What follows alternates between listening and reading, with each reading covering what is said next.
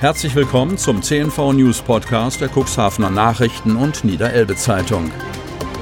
In einer täglichen Zusammenfassung erhalten Sie von Montag bis Samstag die wichtigsten Nachrichten in einem kompakten Format von sechs bis acht Minuten Länge. Am Mikrofon Dieter Bügel. Donnerstag, 16. Juli 2020.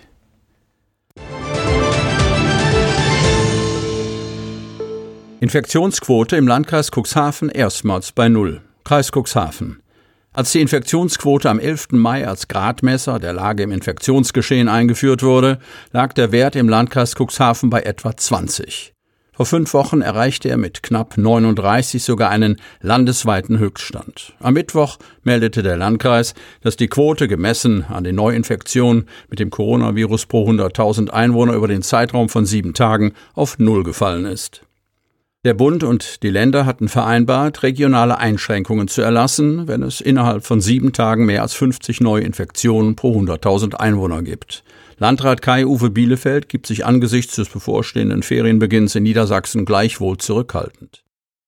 Der Landkreis empfiehlt allen Reiserückkehrern auf Corona-typische Symptome zu achten, unabhängig von der Region, in der der Urlaub verbracht worden ist. Wenn entsprechende Symptome auftreten, sollte sofort Kontakt zum Hausarzt aufgenommen werden. Auch die Arbeitgeber seien zu erhöhter Achtsamkeit aufgerufen. Bielefeld, niemand sollte krank zur Arbeit kommen. Das gilt besonders in der aktuellen Situation. Corona-Zahl gibt in Cuxhaven Anlass zu Optimismus. Cuxhaven. Vorsichtig, optimistisch gibt sich Cuxhavens Oberbürgermeister Uwe Santja, was die lokalen Auswirkungen der Corona-Pandemie angeht. Dank der Maßnahmen, die wir bisher unter dem Gesichtspunkt der Prävention ergriffen haben, sind wir bisher auf einem recht guten Weg, bilanzierte Cuxhavens Oberbürgermeister Uwe Santja am Dienstagabend. In einer Sitzung des Cuxhavener Stadtparlaments sprach er von einem überschaubaren Infektionsstand. Nach offiziellen Zahlen gibt es in der Stadt nur noch eine Person, die unter der durch das Coronavirus ausgelösten Atemwegserkrankung Covid-19 leidet. Von ehemals 104 Infizierten im Stadtgebiet sind 97 wieder gesundet, sechs Personen hingegen verstorben. Die jüngste Auflage der niedersächsischen Corona-Verordnung, die seit dem 13. Juli in Kraft ist, sieht nach wie vor ein Abstandsgebot vor. Die Maskenpflicht, die dort greift, wo Mindestabstände nicht einzuhalten sind, hat bis Ende August Bestand. Alter Fischereihafen. SPD wirft CDU Behinderung des Projekts vor. Cuxhaven. Der SPD-Fraktionschef im Stadtrat Gunnar Wegener reagierte auf eine Stellungnahme der CDU-Fraktion auf die jüngsten Verzögerungen bei der Bauleitplanung für den alten Fischereihafen. Das sind Pharisäer. Nach außen erwecken sie den Eindruck, dass sie das Projekt fördern und nach innen suchen sie laufend nach neuen Einwänden, um es zu verhindern. Wegener sieht in der Stellungnahme des CDU-Fraktionsvorsitzenden Timo Röhler einen erneuten Versuch, Sanierung und Umbau des alten Fischereihafens zu verzögern und sogar zu verhindern. Ein schwerer Vorwurf, den Röhler mit dem Hinweis zurückweist, dass es gerade die CDU-FDP-Gruppe gewesen sei, die frühzeitig auf die Probleme hingewiesen habe, die jetzt möglicherweise zu einer mehrmonatigen Verzögerung im Bauleitplanverfahren führen könnten. Es geht um die Kritik vom Landkreis und dem Amt für regionale Entwicklung an einer angeblich zu massiven Ansammlung von Einzelhandelsflächen in den am Nordseekai geplanten Neubauten. Ein Einwand, den Baudezernent Martin Adamski für unwesentlich hält, da die Einzelhandelsfläche nicht reduziert, sondern nur anders verteilt werden müsse. Röhler verweist auf einen Katalog an kritischen Fragen zum Planverfahren, den die CDU-FDP-Gruppe bereits vor eineinhalb Jahren an die Verwaltung gerichtet habe. Jetzt als Verhinderer dargestellt zu werden, den Schuh ziehe ich mir nicht an, entgegnete Röhler. Ein weiterer Streitpunkt ist die Gründung einer Gesellschaft mit städtischer Beteiligung zur Sanierung der Kaimauern im alten Fischereihafen.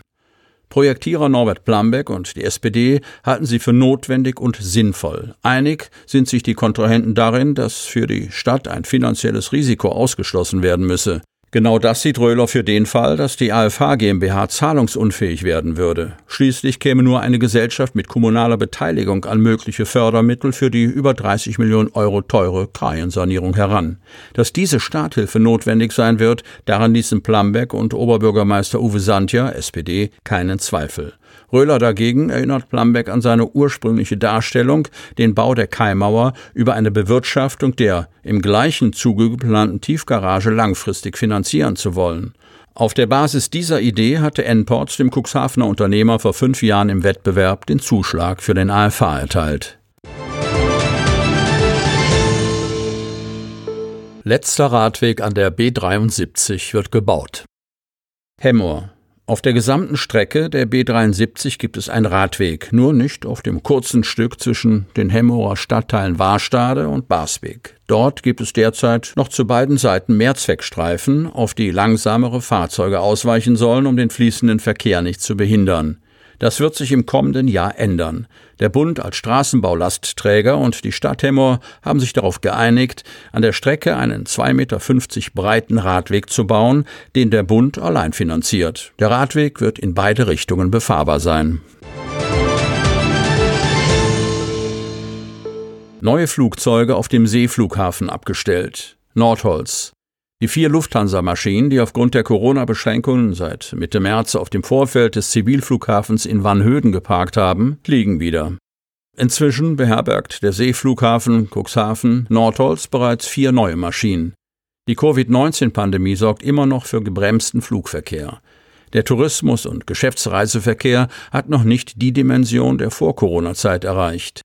Statt der vier Lufthansa-Maschinen, die wieder im innereuropäischen Luftraum unterwegs sind, bietet der Zivilflughafen nun vier Maschinen der kolumbianischen Fluggesellschaft Avianca Platz. Nicht die Fluggesellschaft selbst, sondern ein Lizenznehmer habe den Kontakt zu den Nordholzern gesucht, so Thomas Lötsch, Geschäftsführer der Flughafenbetriebsgesellschaft.